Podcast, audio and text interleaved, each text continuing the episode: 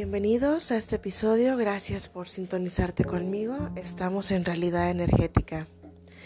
Existe un término que se llama orfandad emocional. No tiene nada que ver con la orfandad como tal. Es decir, pudiste haberte criado con tus dos padres, papá y mamá, pero emocionalmente ellos estaban absolutamente distantes de ti.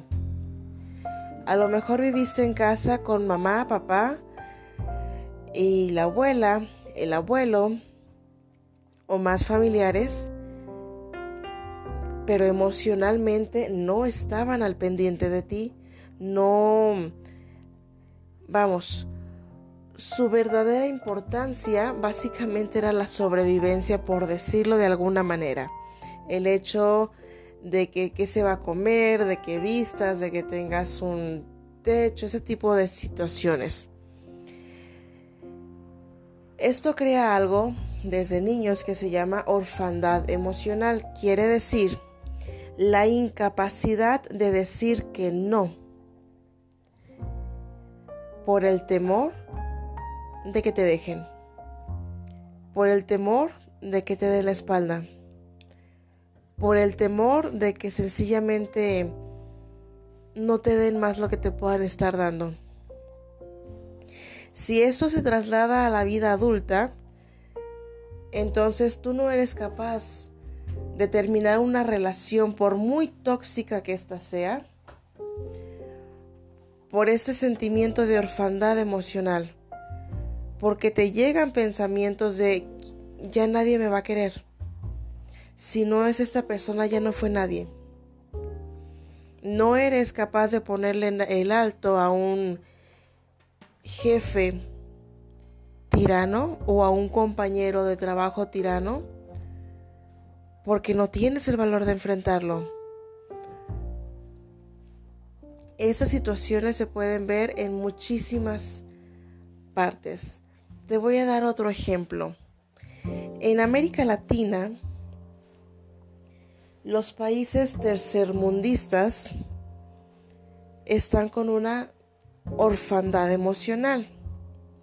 No pueden decirle que no bajo ninguna situación al papá Estado, que es el país primermundista, que es quien te otorga todo. Existe el miedo de que si le dices que no, te deje de dar los recursos que te ha estado otorgando. Entonces, ¿qué haces? Te sometes.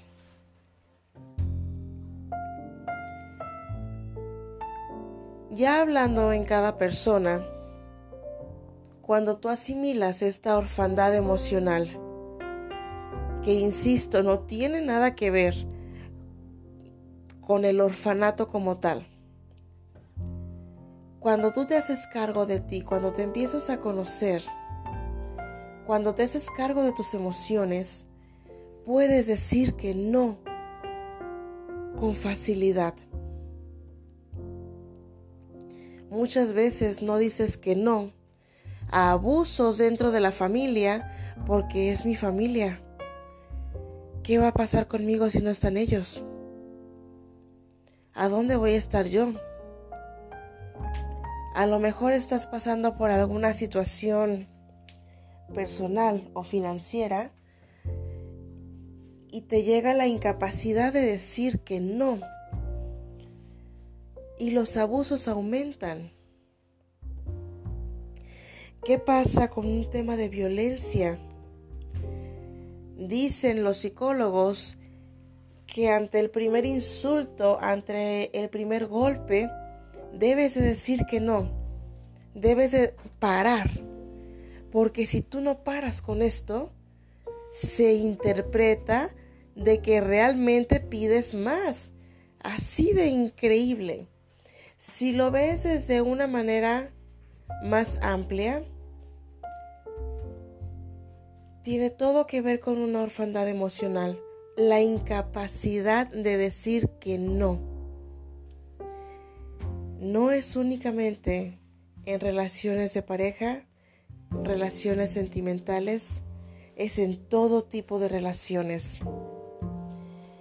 Entonces vas acumulando historias de es que mi jefe, el que era mi jefe, es que era muy tirano, es que era así conmigo, es que mis compañeros, es que yo en la escuela no la pasé como, pues no la pasé bien, es que mis exparejas, cuando a lo mejor estás cachando una conducta de tu pareja actual o la persona en potencia de pareja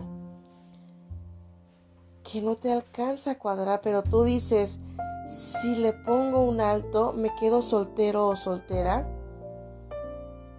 La incapacidad de decir que no y poner límites es orfandad emocional. Hay muchos coaches que te van a decir que pongas límites, que digas que no, pero hay un trasfondo muy grande en esto. El tema principal siempre es el autoconocimiento, por lo menos en mi canal de realidad energética.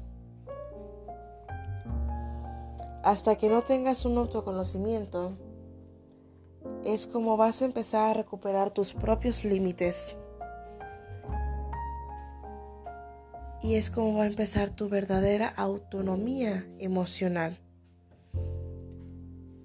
Considéralo. Esto también ocurre en los países. Revísalo. La independencia emocional es de las independencias más importantes que puedes tener en tu vida entera. Que tengas un grandioso día.